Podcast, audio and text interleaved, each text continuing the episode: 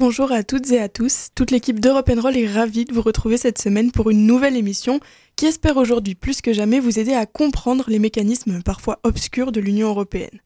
En tout cas, nos chroniqueurs sont prêts et motivés pour décrypter et analyser l'actualité européenne avec vous, mais aussi pour vous faire danser sur des tubes déchaînés. Alors avant de rentrer dans le vif du sujet, on vous rappelle que vous pouvez retrouver notre émission sur Radio Fadjet 94.2 le dimanche à 13h et le lundi à 17h30, mais aussi sur Spotify. Foncez pour écouter les premiers épisodes de cette année. Et cette semaine, European Roll vous propose d'explorer les processus des prises de décision à l'échelle de l'Union européenne. Alors oui, je sais, dit comme ça, vous avez déjà envie de changer de station parce que l'Union européenne et ses modes de fonctionnement auxquels personne ne comprend jamais rien, et eh ben ça commence à bien faire. Mais stop, attendez, on vous arrête tout de suite. La guerre en Ukraine, la crise énergétique, et eh bien tout ça sont des sujets d'actualité qui marquent la vie de chacun et qui sont aussi, aussi gérés à l'échelle de l'Union européenne. Alors si vous aussi vous avez envie de comprendre ce qui se passe là-haut et quelles répercussions directes ces changements peuvent avoir sur vous, eh bien restez avec nous parce qu'on vous explique tout et bienvenue sur Europe Roll.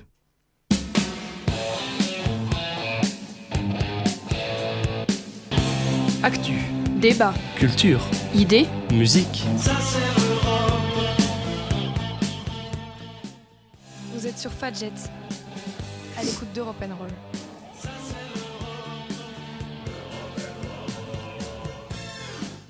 L'Union européenne se réforme en ce moment même pour être prête à faire face à toutes les menaces et notamment celles venues de l'Est. Gaëtan et Victor feront un point sur la nouvelle communauté politique européenne. Qu'est-ce qui se cache derrière ces trois mots coller dans une formule plus qu'abstraite? C'est ce qu'on verra avec eux.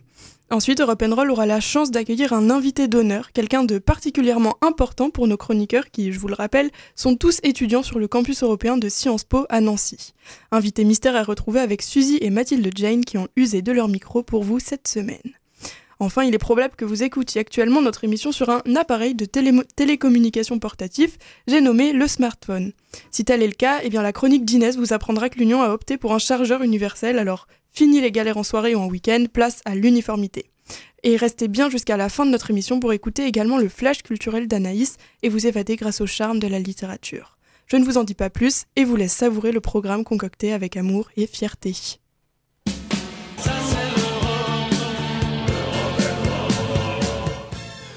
Voici pour les titres de notre émission, mais avant toute chose, vous le savez, place à l'actualité. Carmen, quelle nouvelle cette semaine en Europe? Bonjour Mathilde. Pour commencer ce journal, on va commencer par évoquer une grande figure de l'écologie, puisqu'en effet Bruno Latour, grand philosophe et anthropologue français de renommée internationale, nous a quittés le 8 octobre. C'est notamment à travers sa réflexion autour de l'écologie politique qu'il s'était fait connaître. Dans ses travaux, il nous invitait à atterrir, c'est-à-dire à remettre notre manière d'habiter la Terre au centre des décisions politiques redevenant ainsi des terrestres conscients des limites de notre planète. Et maintenant, nous nous rendons en Ukraine pour faire un point sur la situation après un début de semaine particulièrement meurtrier pour la population civile. Moscou mène depuis le lundi 10 octobre ce qu'on peut qualifier d'opération punitive en réponse à l'explosion survenue le 8 octobre sur le pont de Kerch, reliant la Crimée à la Russie. Cette euh, explosion a été qualifiée par Vladimir Poutine d'acte terroriste.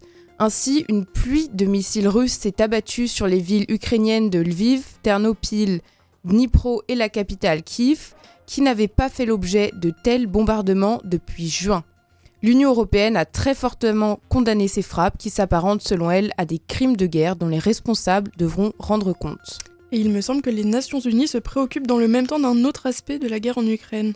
Les débats à l'Assemblée générale de l'ONU sur la possible condamnation de l'annexion des quatre régions ukrainiennes par la Russie ont abouti à un vote sans appel. La résolution adoptée par 143 pays sur les 193 États membres, parrainée par l'UE et l'Ukraine, condamne les annexions illégales en mettant en avant l'absence de validité des référendums et appelant les pays à ne pas les reconnaître. Le résultat du vote, salué par Joe Biden, rend compte du degré d'isolement de la Russie sur la scène internationale. Certains États restent réticents à afficher leur soutien à l'Ukraine, on dénombre 35 abstentions, parmi lesquelles la Chine et l'Inde, de même qu'une partie du continent africain. Sans surprise, cinq nations ont voté contre la résolution, la Russie, la Biélorussie, la Corée du Nord, la Syrie et le Nicaragua. Et après cet éclairage sur les enjeux des élections allemandes de Basse-Saxe, tu nous fais traverser la Manche. On se quitte sur une dernière actualité qui concerne cette fois-ci le Royaume-Uni et plus particulièrement l'Écosse. La Cour suprême britannique a examiné mardi et mercredi 11 et 12 octobre la demande du gouvernement écossais de Nicola Sturgeon de s'affranchir de l'accord de Westminster pour organiser un nouveau référendum en octobre 2023 concernant l'indépendance de l'Écosse. La bataille avec le gouvernement central de Liz fait rage. Le Scottish National Party de Nicola Sturgeon avait en effet largement remporté les élections législatives de 2021 en affichant sa volonté indépendantiste et son souhait de réintégrer l'Union européenne. Il va falloir être patient pour avoir le verdict de la Cour, puisque celle-ci a précisé que plusieurs mois seront certainement nécessaires pour lui permettre de statuer sur la légalité pour l'Écosse d'initier ce référendum sans l'accord de la Première ministre britannique. Et merci Carmen pour ce journal intercontinental. C'est maintenant au tour de Gaëtan et Victor, notre duo de choc, de prendre place à mes côtés pour vous présenter la nouvelle communauté politique européenne. On connaît la CEE, e, la Communauté économique européenne, mais pourquoi décider de se regrouper dans une nouvelle entité? Les garçons, c'est à vous de nous éclairer. Ce jeudi 6 octobre 2022 a eu lieu à Prague le premier rassemblement de la communauté politique européenne. Ce nouveau rassemblement fait l'objet de plusieurs critiques quant à son utilité. En effet, il semblerait que les chefs d'État soient très enclins à ce nouveau club privé plaçant la liberté d'action diplomatique au centre de son intérêt géopolitique. Les réels enjeux de ce nouveau groupe restent inédits, plaçant officiellement la volonté d'un approfondissement des relations politiques européennes au centre des discussions. Plusieurs détracteurs de cette communauté remettent en cause l'application de l'UE via la présence d'Ursula von der Leyen comme invité de marque au rassemblement, décrédibilisant le rôle du Conseil de l'Europe, qui est euh, par ailleurs une instance européenne. Et est-ce que vous pouvez nous en dire plus sur les membres de ce nouvel acteur? Tout d'abord, cette communauté politique marque l'isolation de la Russie et de la Biélorussie sur la scène politique de la Grande Europe. En effet, la CPE comprend les 26 pays de l'Union européenne, ainsi que 18 autres pays, dont l'Ukraine, la Turquie, l'Arménie et l'Azerbaïdjan. Le président russe est donc présenté comme seul, plus que jamais, face à ce nouveau club anti-Poutine. Cependant, dans la CPE, certains semblent moins opposés à la Russie que d'autres. Tantôt pro-Occident, tantôt pro-russe, la Turquie interroge tous les observateurs mondiaux par sa politique. Membre de l'OTAN depuis 1957, elle dénonce l'invasion de l'Ukraine et la condamne très fermement, tout en refusant de sanctionner la Russie. Cette, question cette position sur la question, ainsi que son positionnement géographique, a fait de la Turquie le, nouveau, modérateur naturel du conflit. Ce sont les grands gagnants de la guerre. La Turquie est redevenue un acteur de premier plan économique, géopolitique et stratégique. Mais Ankara n'a peut-être pas oublié son rêve de proximité avec l'Europe et l'enthousiasme du président Erdogan pour cette nouvelle institution en est peut-être le signe. Mais il me semble qu'on retrouve dans la communauté politique européenne des acteurs qui s'affrontent sur bien des points. Alors à quelles oppositions devra-t-elle faire face cette nouvelle entité? Cette communauté politique européenne soulève plusieurs problématiques géopolitiques sur lesquelles les États seraient susceptibles d'agir face à cette nouveauté diplomatique. L'exemple le plus actuel en dehors de la guerre en Ukraine est le conflit entre Arménie et l'Azerbaïdjan. L'accueil au sein de ce nouveau groupe des deux chefs d'État belligérants renforce la position déjà délicate des puissances européennes. Ainsi, si l'agresseur de l'Arménie se trouve également être le nouveau fournisseur de gaz, fiable et sur lequel on peut compter, pour reprendre les mots d'Ursula von der Leyen, son intégration au sein de ce comité anti-Poutine témoigne d'une nouvelle politique globale en Europe. Cherchant à prouver l'autonomie des puissances européennes, les différents chefs d'État mettent en avant les libertés de cette communauté, se plaçant difficilement avec certains États aux ambitions supposément génocidaires et impliqués dans de nombreux crimes de guerre publiés sur les réseaux sociaux des militaires azerbaïdjanais en opération, violant le droit international et les frontières de l'Arménie. L'Est et le Sud de l'Europe seront donc à surveiller de près au sein de cette nouvelle entité. Mais je crois que vous nous signalez aussi le retour du mauvais élève européen, celui qui s'était auto-exclu de l'Union depuis 2016. En effet, la CPE signifie enfin le retour du Royaume-Uni dans la politique européenne. En effet, à l'heure où la situation politique, économique et diplomatique du Royaume-Uni est critique, la CPE semble permettre, pour beaucoup d'observateurs, à l'Istrust et au Royaume-Uni de retrouver une posture internationale, une forme d'influence sur le continent. Outre cet objectif géopolitique d'influence de long terme, la CPE est aussi une opportunité pour le Royaume-Uni de trouver de nouveaux partenaires énergétiques, ce dont le pays a cruellement besoin. Mais comme le précise l'Elysée, L'idée n'est bien sûr pas de proposer une seconde Union, européenne aux Britanniques, mais bien de permettre une collaboration européenne sur les sujets stratégiques au sens large.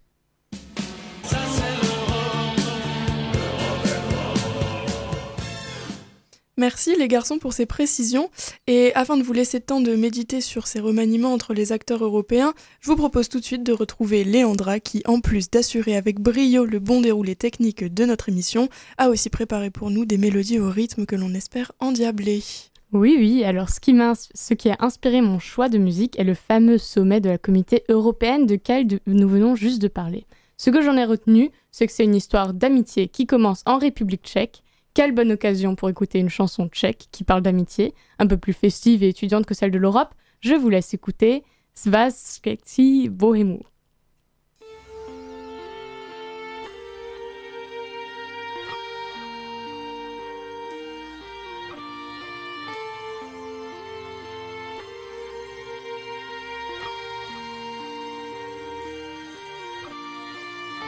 Vracím se domů nad ránem, kvalitním vínem omámen, z přímek se stávají zatáčky, točí se světcem na sračky, vedle mě zvrací princezna, nastavím dlaň a požehnám pro všechny jasný poselství, tomu se říká přátelství.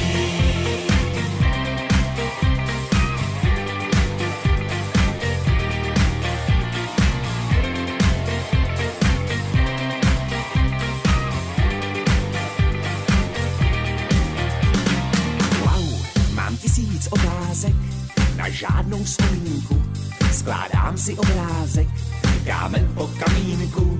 Včerejší produkce šla do bezvědomí. Nastává dedukce, co na to svědomí. A už si vzpomínám, já byl jsem na srazu. Z kumpány, který mám, patříme do svazu. Vlastníme doménu, tak si nás rozklikni. Svaz českých bohémů. Vracím se domů nad ránem, kvalitním vínem omámem, z se stávají zatáčky, točí se světcem na sračky, vedle mě zvrací princezna, nastavím dlaň a požehnám. Pro všechny jasný poselství, tomu se říká přátelství.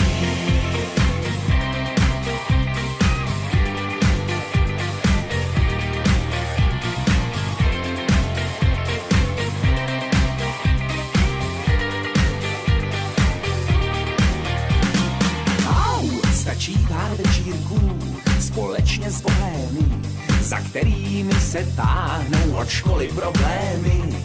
Partě je blekota, je kota mekota, dost často hovoříme o smyslu života. Jako je třeba teď, mám tisíc otázek, na žádnou vzpomínku si skládám obrázek, z těžkých ran lížu se, včera jsme slavili svatýho Vyšuse.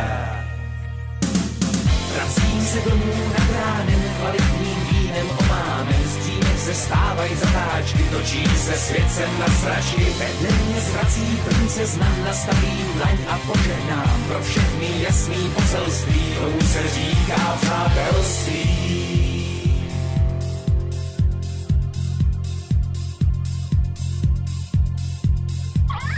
Zrychluje svý otáčky. Sousedka piči koláčky, hlášen stav nouze nejvyšší. Hapkové volají horáčky, zástupy českých bohémů. Vyráží ven do terénu, šablí z kvalitního vína. Bojovat proti systému. Tak jsme se tu všichni sešli, co myslíš o sobou? Na to nelze říct si než, co je ti do toho. Jsme se tu všichni sešli, co myslíš o sudé? Na to nelze říci než, jinak to nebude. Tak jsme se tu všichni sešli, co myslíš o sobou? Na to nelze říci než, co je ti do toho. Tak jsme se tu všichni sešli, co myslíš o sudé? Na to nelze říci než, jinak to nebude.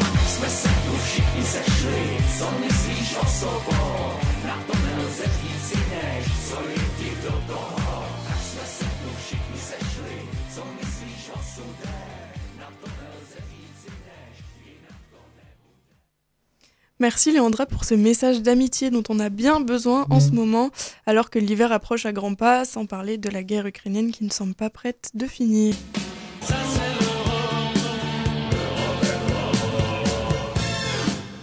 Mais revenons à présent à notre émission du jour. Et vous le savez désormais, Europe Roll a toujours à cœur de se diversifier pour vous enthousiasmer. Alors après le micro-trottoir du tout début de l'année et l'instauration du flash culturel, Suzy et Mathilde Jane ont initié la toute première interview de cette saison 2022-2023 de notre émission, et elles n'ont pas choisi n'importe quel invité. Et oui, le fonctionnement de l'Union européenne peut sembler obscur avec toutes ces institutions qui entrent en jeu. Comment mettre de l'ordre dans tout cela? Comment sont prises les décisions au sein de l'Union européenne? Avec Mathilde Jane, nous avons interrogé M. François Laval, directeur du campus européen de Sciences Po Paris à Nancy. Bonjour Monsieur Laval. Nous voulions offrir aux auditeurs et auditrices d'Europe Roll un petit aperçu du fonctionnement de notre chère Union européenne. C'est vrai que décider à 27, ça, ça ne doit pas être simple tous les jours. Mais alors, qui a vraiment l'initiative des décisions? Quelle institution européenne mène la danse du grand ballet européen? Alors bonjour. Alors juridiquement, euh, c'est la Commission qui a le monopole d'initiative. Mais en fait, il ne faut pas oublier que la Commission, euh, elle suit les grandes orientations politiques qui ont été fixées par les chefs d'État et de gouvernement au sein du Conseil européen. Donc politiquement, c'est le Conseil européen, juridiquement, c'est la Commission européenne. Et comment et où se déroule le vote de la décision? C'est vrai que les débats doivent être un peu cacophoniques avec les 24 langues officielles. Alors, euh, vous parlez quand une décision européenne doit être prise. Alors, on est, quand, on est dans une logique de codécision, la décision doit être votée et par le Conseil de l'Union, qui représente euh, les ministres hein, des États, et par le Parlement européen. Donc, euh, comme pour le Parlement national, comme l'Assemblée nationale, c'est soumis au vote au sein de l'hémicycle. Et puis là, c'est après on décompte s'il y a majorité absolue ou pas. Euh, il me semble qu'on parle souvent d'un triangle sans l'Union. Quel rôle joue donc la troisième grande institution européenne effectivement, on parle de triangle institutionnel puisque on a la Commission qui a le monopole de l'initiative et après les deux institutions qui vont décider. C'est pas la Commission qui décide. Les deux institutions qui décident, c'est le Parlement européen et le Conseil de l'Union, qui est en fait la chambre des États, puisque au Conseil de l'Union, vous avez les ministres des 27 États. Donc si ça concerne une législation sur l'environnement, ce seront les 27 ministres de l'environnement qui décideront selon la majorité qualifiée à l'intérieur du Conseil de l'Union. Parfois, rien qu'à l'échelle nationale, on a l'impression que certaines décisions ne nous concernent pas vraiment, mais à l'échelle européenne, est-ce que euh, les décisions impactent vraiment notre vie quotidienne? Oui, elles devraient, elles, impactent, puisque l'objectif de l'Union européenne, c'est d'harmoniser les législations nationales et de fixer des règles, par exemple, sur euh, la pollution de l'eau euh, dans les rivières, ou, très récemment en France, il y a eu une polémique sur euh, la question pour les motards d'un contrôle technique. Euh, donc ça apparaissait comme une norme nationale. L'obligation euh, donc du gouvernement français, en fait, c'était une norme européenne qui devait s'appliquer sur l'ensemble du territoire euh, européen. Et est-ce qu'il y a comme ça une petite anecdote de l'histoire européenne sur les prises de décision, particulièrement difficiles ou même controversées, des exemples même dans l'actualité récente? Alors, c'est pas une petite affaire, c'était une grosse affaire, mais ça date en fait de 2010. Euh, donc en 2009, le traité de Lisbonne a donné la possibilité, le droit au Parlement, donc euh, de voter plus de textes avec le Conseil de l'Union et notamment de ratifier des accords ou des traités internationaux signés par le Conseil de l'Union. Et euh, donc ça, c'est 1er décembre 2009, traité de Lisbonne. 10 janvier 2010, le Parlement européen devait ratifier le nouvel accord dit SWIFT, qui autorisait euh, donc les banques européennes à transférer aux États-Unis toutes les données bancaires des 500 millions de citoyens.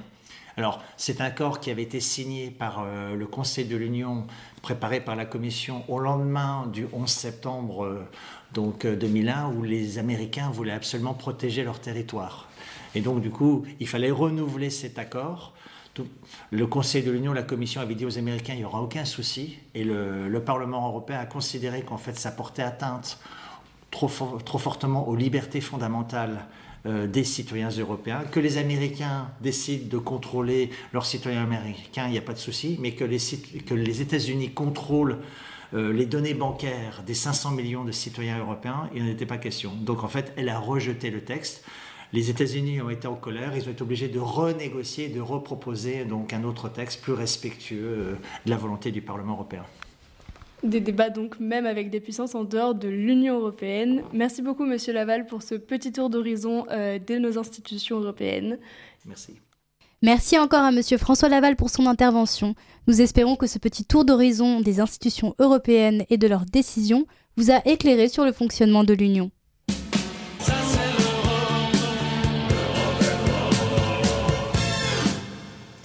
Et oui, encore merci à François Laval d'avoir accepté d'intervenir pour Europe Roll et merci à Suzy et Mathilde d'avoir usé de leur talent et de leur micro. Maintenant, c'est au tour d'Inès de nous parler d'une des dernières innovations législatives de l'Union européenne, j'ai nommé le chargeur universel. Au sein de l'Union européenne, c'est un peu le principe, on aime bien mettre en commun. On a commencé par la politique agricole, les fonds d'investissement et récemment même la dette. Mais c'est du côté de l'high-tech que l'Union décide aujourd'hui de se tourner pour parfaire l'intégration européenne. Le mardi 4 octobre, le Parlement européen, réuni en séance plénière, a adopté une résolution afin que l'USB-C devienne le chargeur universel pour les appareils électroniques. L'objectif est à la fois d'ordre pratique et écologique. Pratique puisque les Européens ne s'en mêleront plus entre les différents câbles de leurs toujours plus nombreux appareils électroniques écologique puisque cette mesure permettra d'éviter les déchets en assurant une durée de vie plus longue de ces câbles soumis à des exigences de qualité européenne. De plus, les vendeurs n'auront plus le droit de fournir des chargeurs avec les appareils qu'ils vendront afin d'éviter les déchets superficiels. Et les effets ont été mesurés concrètement. La vice-présidente de la Commission européenne parle de 200 millions d'euros d'économies par an pour les consommateurs et la réduction d'un million de tonnes de déchets par an également. Comme le député maltais Alex Agius l'a rappelé, l'Union européenne a mis plus de 10 ans pour parvenir à un accord sur les chargeurs, un délai important dans le domaine de la tech qui évolue si vite. Bon d'accord, mais honnêtement, cette histoire de câble, c'est pas un peu dérisoire, non? Ben, On pourrait penser que cette décision n'est qu'un détail, qui n'intéresse que nos amis les geeks européens. Pourtant, la portée de cette décision est bien plus grande qu'elle n'y paraît. Il est question d'un véritable rapport de force entre l'Union européenne et une des puissantes GAFAM qu'est Apple. L'entreprise californienne s'est toujours opposée à cette mesure, en arguant que ces chargeurs Lightning stimulaient l'innovation. L'Union européenne a donc gagné un premier bras de fer. Cependant, il reste tout un volet obscur concernant le contrôle de, l'application de cette mesure. L'UE arrivera-t-elle à convaincre toutes les entreprises de respecter la norme? Et quid du chargement sans fil qui prend de plus en plus d'ampleur maintenant et pourrait rendre caduques tous ces efforts d'harmonisation? Mais qu'est-ce que cette résolution nous dit du pouvoir qu'a l'Union européenne à imposer des standards? Le pouvoir de l'Union européenne à imposer des normes, le pouvoir dit de normalisation, est peu évoqué, mais il est pourtant crucial. Ce pouvoir sert à la fois l'organisation interne de l'Union européenne et se révèle être un outil de soft power important à l'extérieur de l'UE. La normalisation permet d'appliquer concrètement cette idée d'homogénéité des pays membres de l'Union. Nous concernant, l'interopérabilité des réseaux de télécommunications était une première étape vers la suite du développement technologique commun, dont la compatibilité des câbles de chargement est un exemple. Les normes permettent aussi d'assurer des garanties de qualité de produits aux consommateurs. Du point de vue maintenant global, cela soulève d'importants enjeux liés à la compétitivité des entreprises européennes à l'échelle mondiale.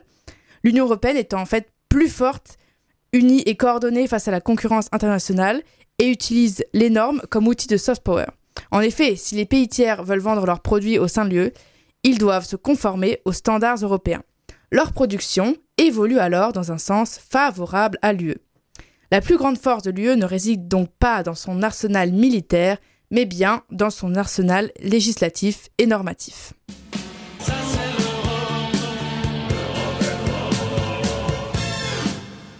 Et merci Inès de nous tenir au courant. Et oui, parce que Roll est là aussi pour vous éviter les blagues de mauvais goût. Alors avant de retrouver Anaïs pour une suggestion littéraire, c'est Léandra qui vient mettre de la musique dans nos vies. Comme nous venons de l'entendre, les câbles de chargeurs de téléphone seront d'ici peu universels. Une nouvelle qui devrait bien réjouir la chanteuse espagnole Aitana qui a chanté un hit de l'été 2019, Telefono. Solo cuando llueve me buscas. Solo cuando hay frío te asustas. Sabes que tu fuerte es pedir perdón. Sabes que en el fondo tengo la razón. Para decir la verdad, ya no hay nada que hablar y no voy a buscarte. Y si en el invierno siempre hay tentación que se venga el verano, hoy he dejado mi teléfono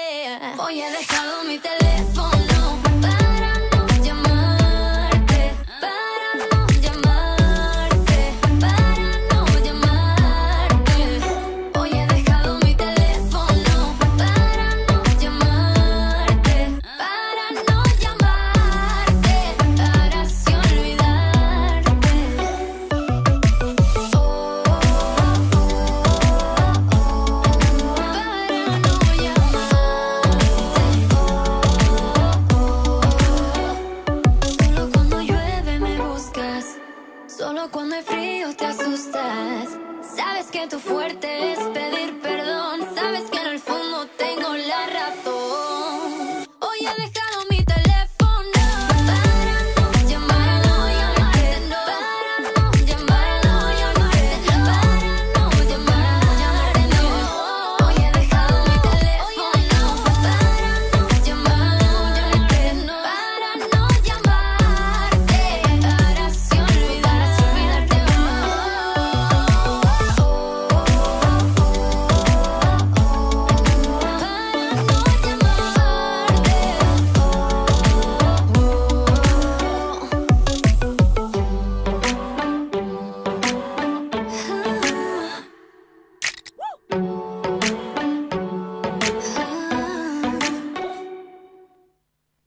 Et merci Léandra, c'était Téléphono de la chanteuse Aitana et vous êtes toujours à l'écoute d'Europe Roll.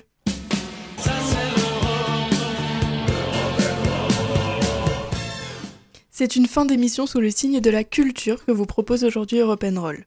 Nos plus fidèles auditeurs commencent maintenant à bien le connaître. Le flash culturel est de retour cette semaine avec Anaïs. Et il me semble qu'un événement a particulièrement marqué la vie littéra- littéraire française ces derniers jours. Oui, et c'est avec ces doux mots d'Annie Ernaux que je vais débuter ce flash culturel. Voir pour écrire, c'est voir autrement, c'est distinguer des objets, des individus, des mécanismes et leur conférer valeur d'existence. Ces phrases qui réchauffent nos cœurs en ce début du mois d'octobre sont issues d'un des romans de notre dernier prix Nobel de la littérature, nommé ce 6 octobre, l'écrivaine française Annie Ernaux. Roman publié en 2014 dont le titre s'avère tout autant chatoyant et que je vous recommande fortement. Regarde les lumières, mon amour, n'est rien d'autre qu'un concentré de tendresse en une centaine de pages. Cette écrivaine a décidé entre 2012 et 2013 de s'arrêter sur le monde et de contempler notre société. Enfin, plutôt à l'échelle d'un supermarché. De l'homme à la canette de Red Bull à une dispute ordinaire entre une grand-mère et sa petite fille, chaque page nous livre l'ambiance de ce supermarché sous la forme d'un journal intime. Et voilà comment cette porte-parole du concept de transfuge des classes a passé un an de sa vie à s'intéresser à cette dynamique en tirant le singulier de l'ordinaire et en dressant une analyse sociologique à propos de ce qui se dessine sous ses yeux. Pour Annie Arnaud, il n'y a pas de gens simples, il y a des gens, et c'est pour cela qu'on l'apprécie tant. Je ne vous en dis pas plus, il ne suffira que de quelques secondes pour vous plonger dans ce roman et le dévorer à pleines dents. Merci à